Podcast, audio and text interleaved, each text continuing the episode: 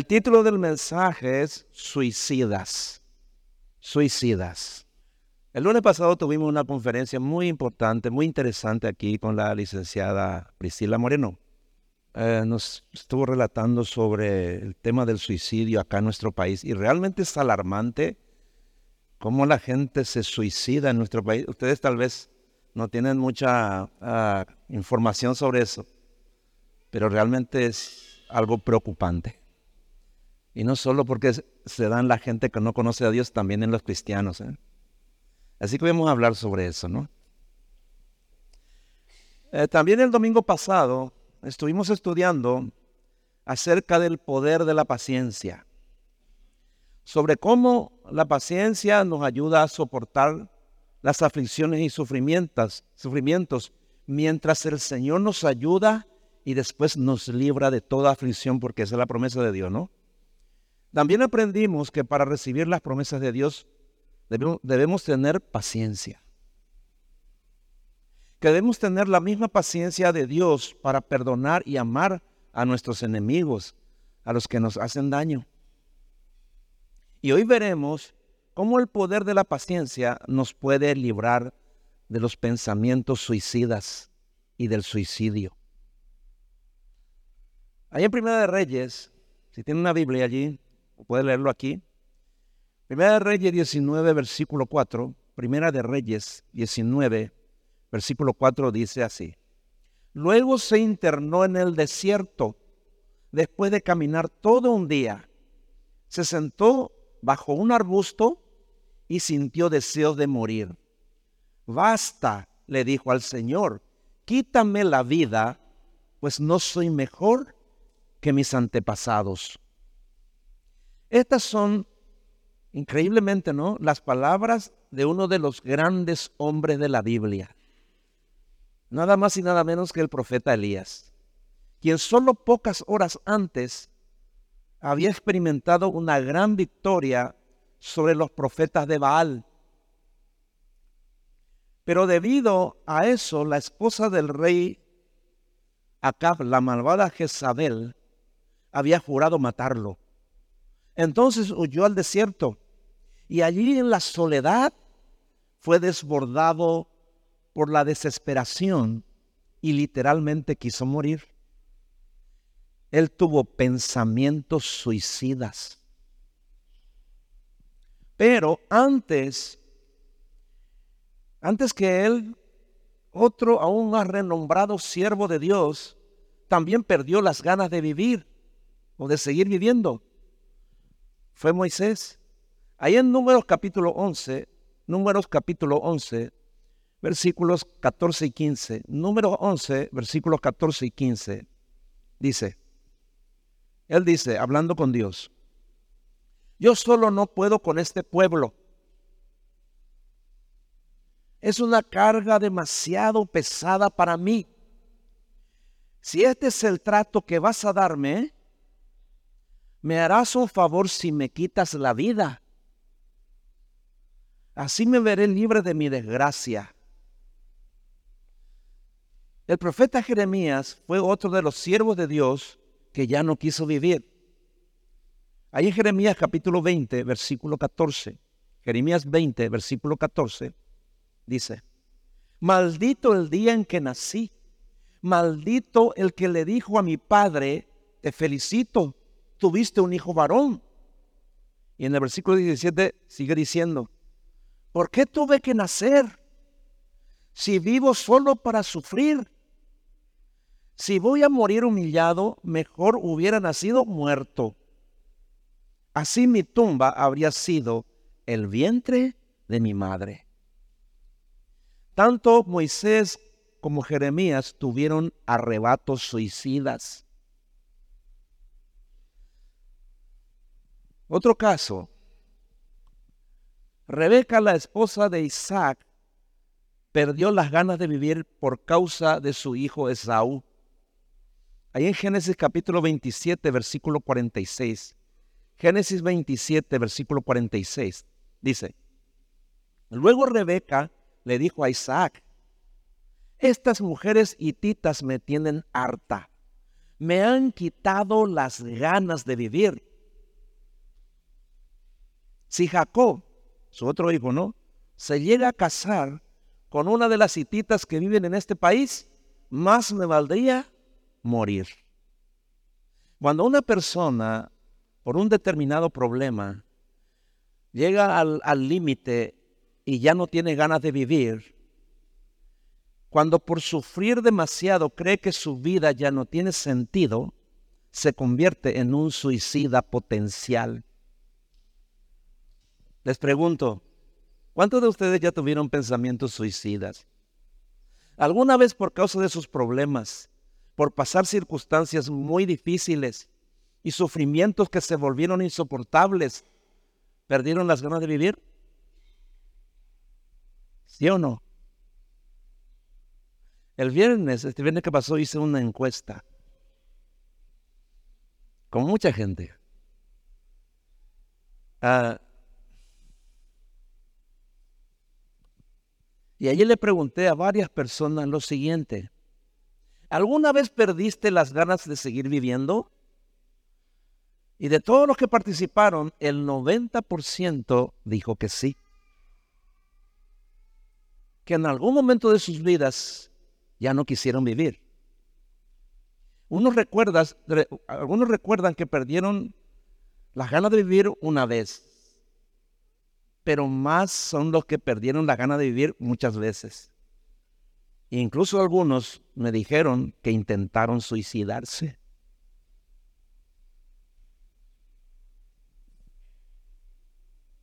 El suicidio es un tabú para muchos cristianos. No imaginan llegar a tan bajo o tan bajo como para considerar tal opción. Y me alegro por ellos. El suicidio o auto-homicidio debería ser impensable. Pero sería necio de nuestra parte evitar hablar de ello. Después de todo, ignorar un tema tan incómodo no hace que, que desaparezca. Si un día llegas a sufrir tanto que ya no soportas, el diablo pondrá en tu mente pensamientos suicidas. Y si no estás bien con Dios, podrías llegar a obedecerle. ¿Cuántos conocen el progreso del peregrino? Eh? El autor fue John Bunyan. Él fue el que, que escribió El progreso del peregrino. Y en este libro aborda con franqueza el tema del suicidio. Cristiano y Esperanza, que son personajes de su libro, están encerrados y atascados en el calabozo del castillo de la duda. En ese lugar viven atormentados por otro personaje llamado el gigante desesperación y oprimidos están allí por la necesidad, los golpes y el sentimiento de culpa. Entonces el gigante, que es el diablo, ¿no? Les ofrece poner fin a su sufrimiento con estas palabras. Ya que jamás han de salir de este lugar, su único remedio es suicidarse, sea con cuchillo, cuerda o veneno. Pues ¿Cómo habéis de querer una vida tan llena de amargura? Bunyan describe su lucha agonizante y su liberación a través de las promesas de Dios escondidas en su corazón. Un día, vos, tu esposo, tu esposa o tus hijos pueden llegar a estar tan afligidos desesperados, amargados y deprimidos, que la vida perderá todo sentido. En ese instante, el diablo les ofrecerá el suicidio como única salida para dejar de sufrir. Pero es allí donde debes aferrarte a las promesas de Dios que deben estar en tu corazón en lugar de tomar trágicamente tu propia vida. No lo olvides, nadie está exento, nadie. Tú dices, no, yo nunca me, voy a suicidar. No lo digas, eh.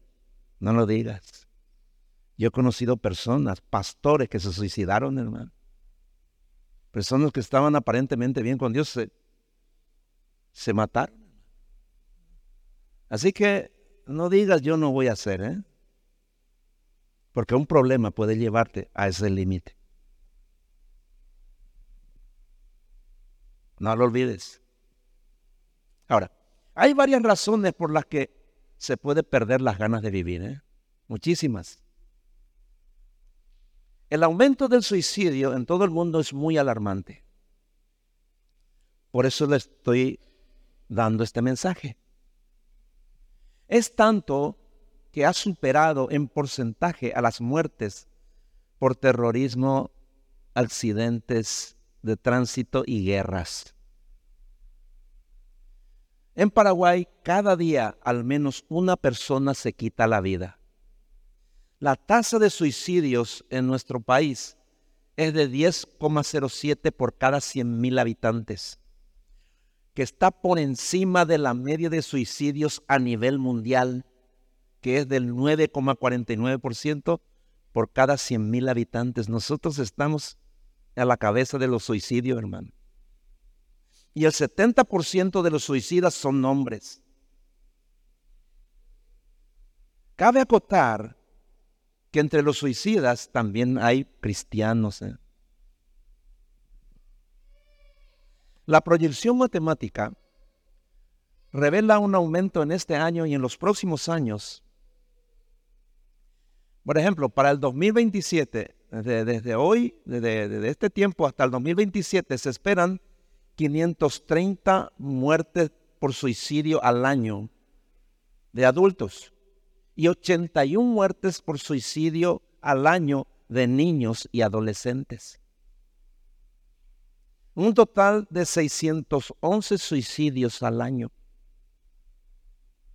Entre las urgencias psiquiátricas del, del Hospital de Clínicas, las consultas por intento de suicidio o conductas relacionadas al suicidio representan un 15%.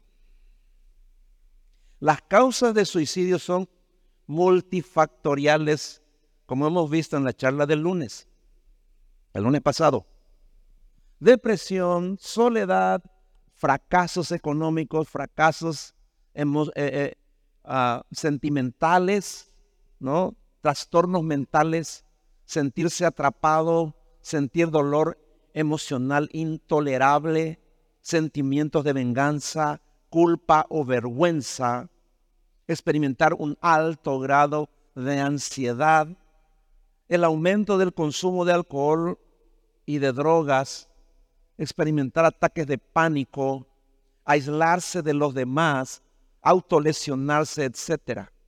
Pueden ser, como nos dijo la licenciada Moreno, causas o síntomas de que una persona ha perdido las ganas de vivir y que puede estar pensando en el suicidio.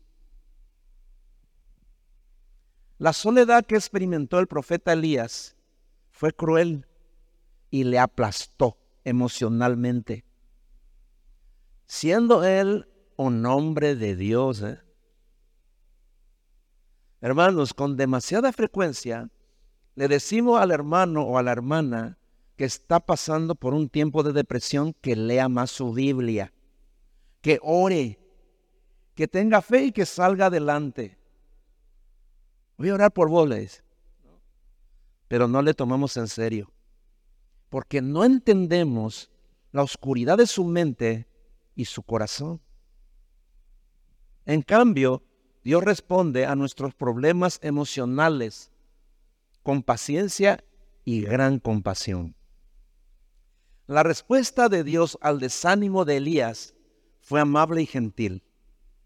Él suplió sus necesidades físicas dándole descanso y comida. ¿No?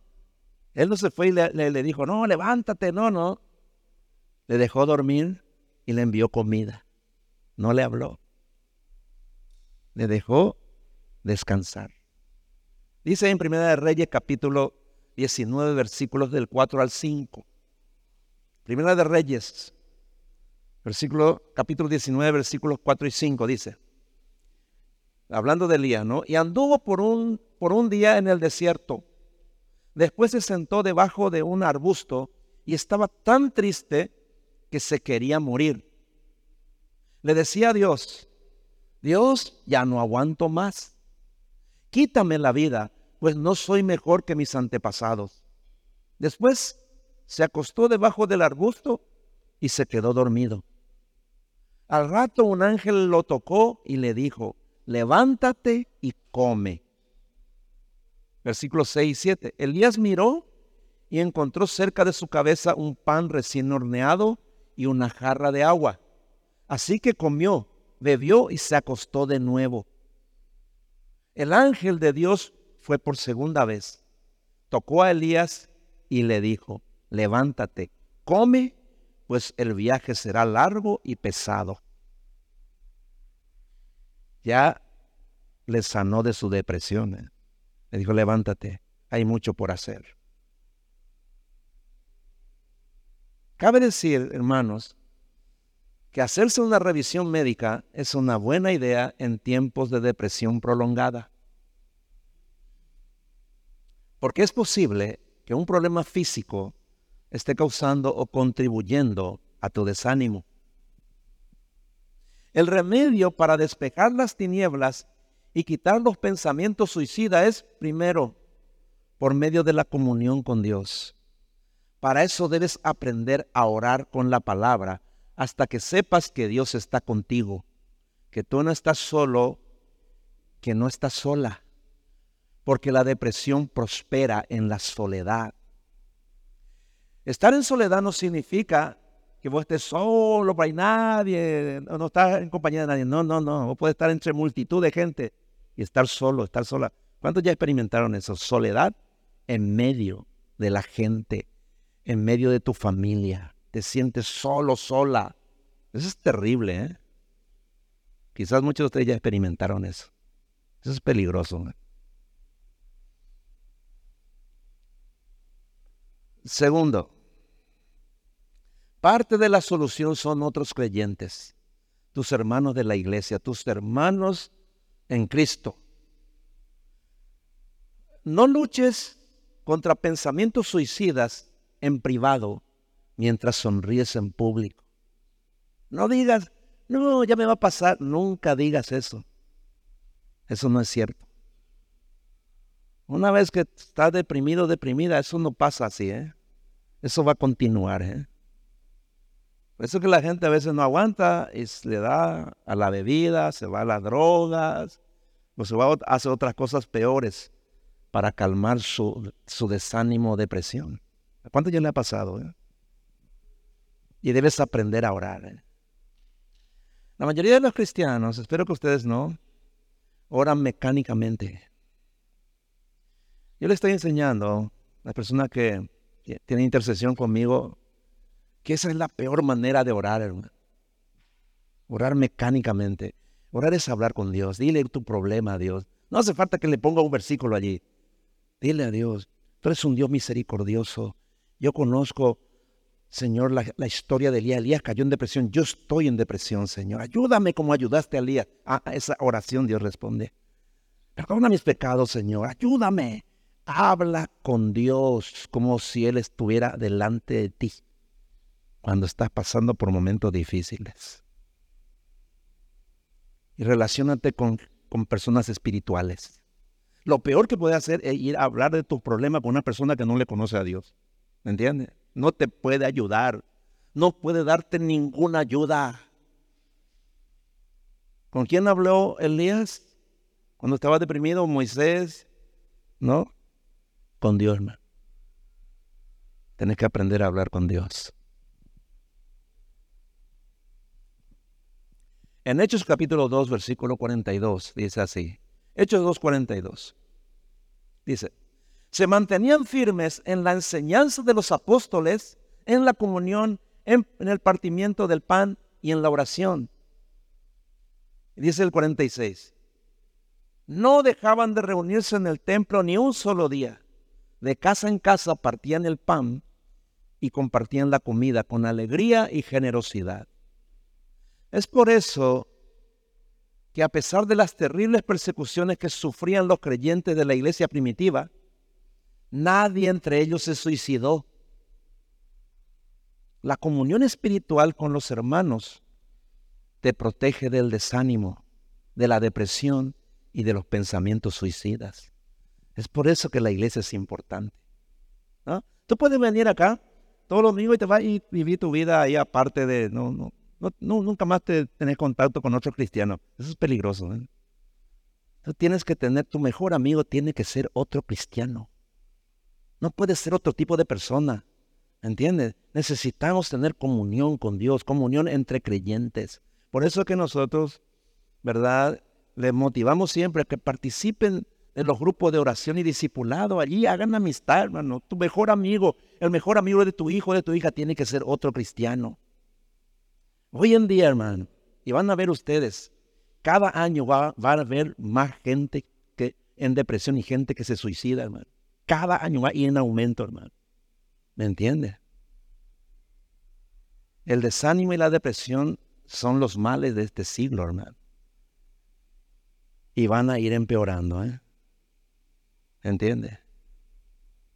Toma en cuenta lo que le digo.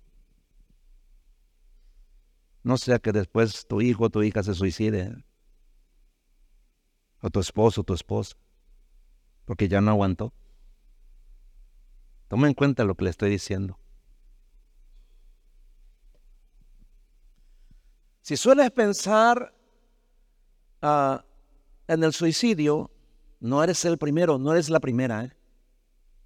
Pero no debes sucumbir ante las promesas vacías de alivio. El suicidio es egoísta, es homicidio y es evitable.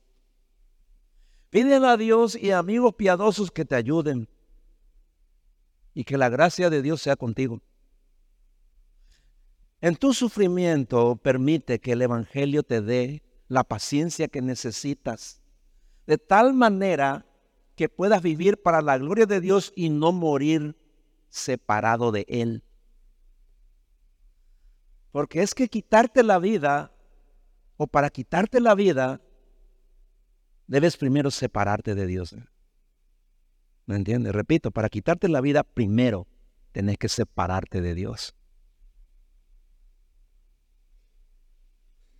Ahora, hay otra forma de suicidio que es la más terrible de todas. Pregunto, ¿cuánto estrés cuánto desánimo, cuánta ansiedad, depresión y sufrimiento crees que podés soportar sin que te derrumbes completamente. Piensa bien lo que te estoy diciendo. Te repito, cuánto estrés, cuánto desánimo, cuánta ansiedad, depresión y sufrimiento crees que estás capacitado, capacitada para soportar sin que te derrumbes completamente. ¿O piensas que Dios no va a permitir que pases por tiempo de, gran angustia y aflicción. Miren lo que dice Pablo en 2 de Corintios capítulo 4 versículos del 8 al 9. 2 de Corintios capítulo 4 versículos 8 y 9 dice, dice Pablo, hablando de él y de, los, de los hermanos ¿no? que trabajaban con él, dice, estamos acosados por problemas pero no estamos vencidos. Enfrentamos grandes dificultades, pero no nos desesperamos. Nos persiguen, pero Dios no nos abandona nunca. Nos derriban, pero no nos pueden destruir. Ahí está. Ahora, todos somos física, mental y emocionalmente frágiles unos más que otros. Pero sin excepción, somos como vasijas de barro que se pueden romper muy fácilmente. En cualquier momento puede ocurrir en tu vida un problema, una desgracia que destruya tu vida física y mental. Una mala noticia, un error, una mala decisión pueden llevarte a un estado de angustia y depresión tan graves y el sufrimiento puede volverse insoportable. En consecuencia, puedes perder las ganas de vivir y pensar que la vida ya no vale la pena. Les ha pasado a muchos. Estoy hablando de cristianos. ¿eh? Ahora, la pregunta importante es, ¿crees que podrás soportar una gran aflicción? ¿Lo crees? ¿Crees que la vida seguirá teniendo sentido si te pasa lo que nunca has querido que te pase? ¿Qué harás si te sobreviene una calamidad como la de Job? ¿Querrías seguir viviendo? Hay cristianos que no pudieron soportar problemas mucho menores y se suicidaron. Esto no es poca cosa. ¿eh? ¿Y si le pasa a alguno de tus hijos? ¿Qué pasa si uno de tus hijos no quiere más vivir? ¿Qué, qué vas a hacer? ¿Están ellos preparados para soportar un gran sufrimiento y seguir teniendo ganas de vivir? Ayer le hice esta pregunta a los adolescentes, estaban con nosotros como, como 34 por ahí. Les hice esta pregunta. ¿Qué debería pasar? ¿Qué tragedia debería pasar en tu vida para que ya no quieras vivir? Le pregunté a toditos, uno por uno.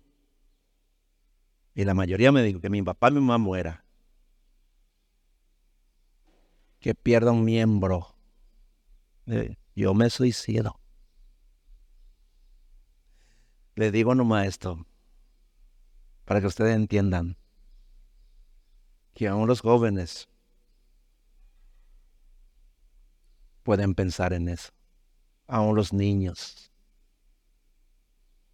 Y usted, papá, mamá, son responsables, ustedes son responsables. ¿eh? ¿Me entienden? Deben saber cómo tratar con sus hijos. ¿eh?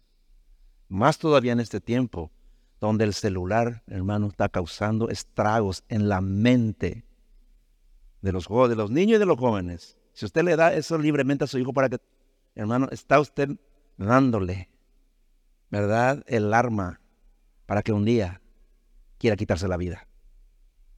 Está comprobado eso. Hermanos, abran sus ojos. Pero hay un suicidio todavía más terrible que el auto-homicidio físico, que es el suicidio espiritual. Miren lo que dice Hebreos capítulo 6, versículo del 4 al 6. Hebreos capítulo 6, versículo del 4 al 6. Dice, dice así, pues es imposible, subraye eso, ¿no? Pues es imposible lograr que vuelvan a arrepentirse los que una vez fueron iluminados, aquellos que experimentaron las cosas buenas del cielo y fueron partícipes del Espíritu Santo, que saborearon la bondad de la palabra de Dios y el poder del mundo venidero y que luego se alejan de Dios. Es imposible lograr que esas personas vuelvan a arrepentirse. Al rechazar al Hijo de Dios, ellos mismos lo clavan una y lo clavan otra vez en la cruz y lo exponen a vergüenza pública. Este es el peor suicidio, la apostasía, hermano. Hay momentos en que una persona se aparta de Dios y ya no tiene más esperanza. ¿Me entiende? Ahí termina. Ese es un suicidio espiritual. Esa persona está ya condenada al infierno, hermano. Aún viviendo, aún teniendo vida física. Es terrible. ¿eh?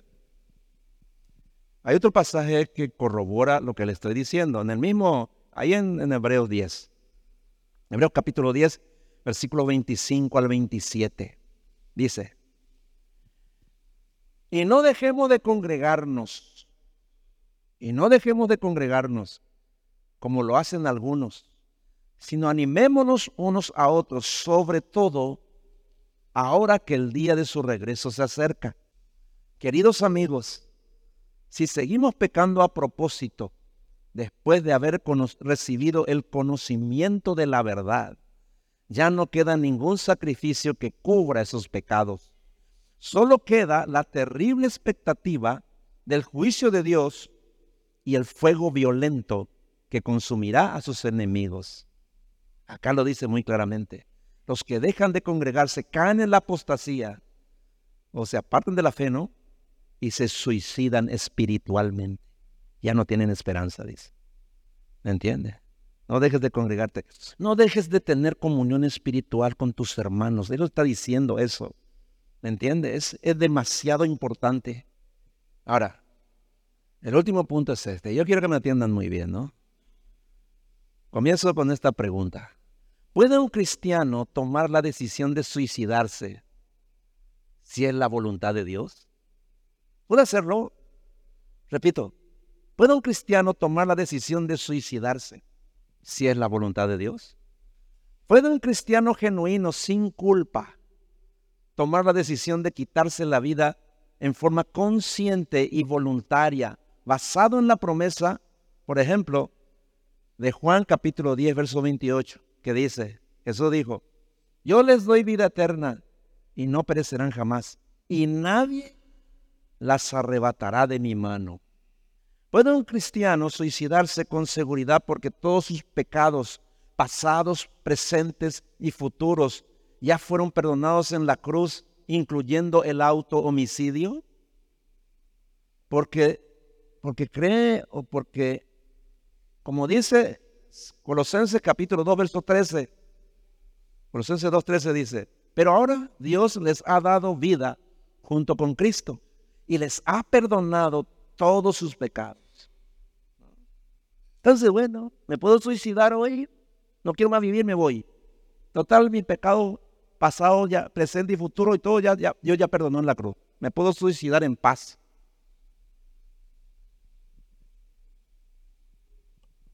¿Puede un creyente orar y decirle al Señor, ya no quiero vivir, así como Elías, Moisés, ya no quiero vivir, me voy a suicidar ahora, porque no, porque yo sé que no puedo perder la salvación. ¿Puede un creyente basar su decisión sobre el hecho de que no hay cristiano que muera sin pecado? Pero como dicen algunos, si hoy se cae el techo acá y morimos todos, ¿alguno va a morir sin pecado? No, ¿verdad?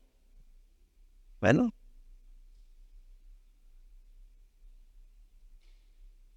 Ahora, por otro lado, en su soberanía, ¿puede Dios permitirle a un hijo suyo que se suicide? Esa es otra pregunta. ¿eh? ¿Puede el suicidio darle gloria a Dios ¿Puede darle gloria al Padre a alguien que se mata, un creyente que se muere, que se, que se suicida? ¿Puede darle gloria a Dios? ¿Puede el Señor permitir que un creyente pase por una prueba que no pueda soportar hasta el punto de llegar a quitarse la vida? Pablo contradice este pensamiento de forma contundente. En 1 Corintios capítulo 10, verso 13. Léalo. Léalo. Fíjese lo que dice aquí. Primera de Corintios capítulo 10, versículo 13. Él dice, ustedes no han pasado por ninguna prueba que no sea humanamente soportable. Lo leo nuevamente. Ustedes no han pasado por ninguna prueba que no sea humanamente soportable. Y pueden ustedes confiar en Dios que no los dejará sufrir pruebas más duras de las que pueden soportar. ¿Lo están entendiendo, verdad? Ahí lo dice. Por el contrario, cuando llegue la prueba, Dios les dará también la manera de salir de ella para que puedan soportarla. Al parecer este pasaje contradice la idea de que un creyente genuino pueda sin culpa suicidarse. Elías quiso morir, ¿verdad? Pero no dijo, Señor, me voy a quitar la vida, sino que le pidió al Señor, quítame la vida.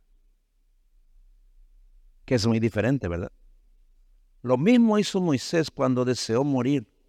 Él le dijo a Dios, me harás un favor si me quitas la vida. Pero en ninguno de los casos Dios aceptó el pedido de su siervo. En ninguno de los casos. Pueden leer otra vez la historia, ¿no? Ahora, alguien puede afirmar que un cristiano se puede suicidar por sufrir una depresión crónica y perder el sentido, ¿no? En un momento de descontrol. Pero en la Biblia no vemos a ningún discípulo de Cristo en el, en el estado más terrible de sufrimiento que se haya suicidado. El único que se suicidó fue Judas, que era diablo, no era hijo de Dios. ¿eh? Pero después todos los discípulos murieron como mártires. Y muchos otros cristianos soportaron los más terribles sufrimientos, la, más terrible soledad, pero ninguno se suicidó. Usted no va a ver en la Biblia ni un solo hijo de Dios o hija de Dios que se haya suicidado. No hay uno solo. Eso llama la atención, ¿verdad? Hermanos, es Dios en su soberanía quien permite los sufrimientos del cristiano. Eso dice Oseas capítulo 6, verso 1. Oseas 6, verso 1 dice, volvamos al Señor. Él nos destrozó, pero nos sanará. Nos hirió, pero nos vendará la herida. Ahí lo dice. ¿Por qué entonces el Señor permitiría que un hijo suyo sufriera de manera insoportable al punto de no tener otra opción sino el suicidio. No tiene sentido. No tiene ningún apoyo bíblico. Si el suicidio fuese la opción para los cristianos que ya no desean seguir viviendo, entonces, ¿por qué Dios nos pide que tengamos gran gozo cuando pasemos por diversos problemas y sufrimientos? Eso enseña Santiago capítulo 1, versículo del 2 al 4. Santiago capítulo 1, versículo 2 al 4. Ya lo leímos muchas veces. Fíjese lo que dice. Hermanos, alégrense cuando tengan que enfrentar diversas dificultades. Ustedes ya saben que así se pone a prueba su fe y eso los hará más pacientes.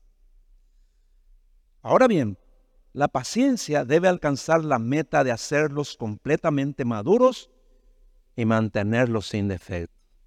Ahí está. Entonces, ¿cómo, ¿cómo se puede conciliar este pasaje con la posibilidad o la idea de que un creyente genuino se pueda suicidar cuando enfrente problemas muy difíciles que le hagan perder las ganas de vivir? Santiago no dice, hermanos míos, cuando pasen por grandes dificultades, si no soportan, pueden suicidarse. No dice, ¿verdad? Sino que dice todo lo contrario, alégrense, porque su fe está siendo probada y eso los hará más pacientes. Ahora, indudablemente, gana de sacarnos la vida, vamos a tener, hermano. ¿El creyente genuino puede querer suicidarse? Sí, ya lo vimos. Pero no es la voluntad de Dios, hermano. No es la voluntad de Dios. Así que, resumiendo todo lo dicho, es muy difícil creer que Dios en su soberanía pueda dejar en manos de un creyente la decisión de quitarse la vida. Dios es quien tiene potestad sobre nuestra vida física. Él da la vida y Él la quita. Eso dice 1 Samuel capítulo 2, verso 6. Si Dios es quien permite las pruebas en nuestra vida con el propósito de que ejercitemos el fruto de la paciencia, no tiene sentido que por causa del sufrimiento permita al creyente suicidarse. Además, Él no nos dejará sufrir, como ya leímos, leímos pruebas que no podamos soportar. ¿no? Ahora, es posible que un cristiano que se suicida vaya al cielo, no sé. No puedo decirlo, porque no lo dice la Biblia. ¿eh? ¿Puede un cristiano que se suicida sale al infierno? No sé, no dice la Biblia eso. Entonces no, no puedo decir lo que no dice la Biblia. Aunque repito, la, en la Biblia ningún siervo ni sierva de Dios se suicidaron. En el Nuevo Testamento, ningún discípulo del Señor se suicidó, como dije, sino Judas, que era diablo. Eso dice la Biblia. Los primeros cristianos, hermanos, aceptaban con gozo morir como mártires, crucificados, quemados en una pira o devorados por las fieras. Pero nadie se suicidó para no sufrir. Nadie. Ahora, si alguien en la Biblia tuvo todo el derecho de suicidarse, ese fue Job. En un día, hermano, en un solo día perdió toda su riqueza y quedó en la miseria total. Después murieron sus diez hijos jóvenes juntos y trágicamente se, se cayó el techo, en una tormenta se cayó el techo donde ellos estaban y murieron todos, hermano. ¿eh? En un solo día. Y por si, si eso, si todo eso no fuera suficiente, también perdió la salud, hermano. ¿eh? Todo el paquete junto. ¿eh? Pero su esposa le dio el último empujón para que decidiera quitarse la vida. Ella le pidió, maldice a Dios y muérete de una vez. Eso está en Job capítulo 2, verso 9. Le dijo, maldice a Dios y suicídate. Eso le pidió, hermano. ¿Y qué le contestó Job? Está bien, mi amor, tenés razón. Me voy a quitar la vida para descansar de todo este sufrimiento. ¿Dijo así? No, no. Él dijo ahí en Job capítulo 2, verso 10. Job capítulo 2, verso 10 dice, no digas tonterías. Si aceptamos todo lo bueno que Dios nos da, también debemos aceptar lo malo. Ahí lo dice. Y a pesar de todo lo que le había sucedido, Job no pecó contra Dios diciendo algo malo. Bueno, interprete usted lo que le estoy diciendo, lo que está leyendo aquí. Hermanos, todo el capítulo 3 de Job, ahí relata el lamento de Job por su terrible sufrimiento. No es que él estaba feliz, no, hermano estaba destrozado, estaba destruido y quería morirse, hermano. Eso relata el capítulo 3. Le voy a leer a Job 3:21, una parte, ¿no? Dice, Job dice, ahí en su angustia, en su sufrimiento, él dice, ¿por qué se les da vida a los que esperan con ansia la muerte? ¿Quién esperaba con ansia la muerte? Job a los que la buscan más que a un tesoro escondido. Ese era Job, hermano. Job quiso morir, claro que sí, pero aún así no tomó la decisión de suicidarse, porque al final Dios quitó el sufrimiento de Job y recompensó su paciencia de forma extraordinaria. Es una gran lección para nosotros, hermano. Job 42. Job capítulo 42, versículos 12 y 13. Con esto termino. Job 42, versículos 12 y 13. Dice, el Señor bendijo la última parte de la vida de Job más que la primera. Job recibió 14 mil ovejas, 6 mil camellos, mil yuntas de bueyes y mil burras. También recibió siete hijos y tres hijas. Fíjense, hermano. Dios recompensó su paciencia. ¿Qué hubiese pasado si, Job hubiese, hubiese quitado la vida? Piensa un poco. Él no lo hizo. Job le recompensa, dándole el doble de todo lo que había perdido, ¿no? Y otra vez diez hijos. Y vean lo que dice Santiago capítulo 5, verso 11. Santiago capítulo 5, verso 11 dice, recuerden que nosotros consideramos dichosos a los que pacientemente sufren. Ustedes ya han sabido de la paciencia de Job. Y saben también cómo lo trató el Señor al final, porque Él es todo compasión y misericordia. Ahí está, hermano. Entonces, ¿cuál es la protección perfecta para evitar el suicidio? ¿Cuál es? morir a nuestro yo, hermano. El egoísmo es tu peor enemigo, tu vida egoísta. Debes morir a tu yo.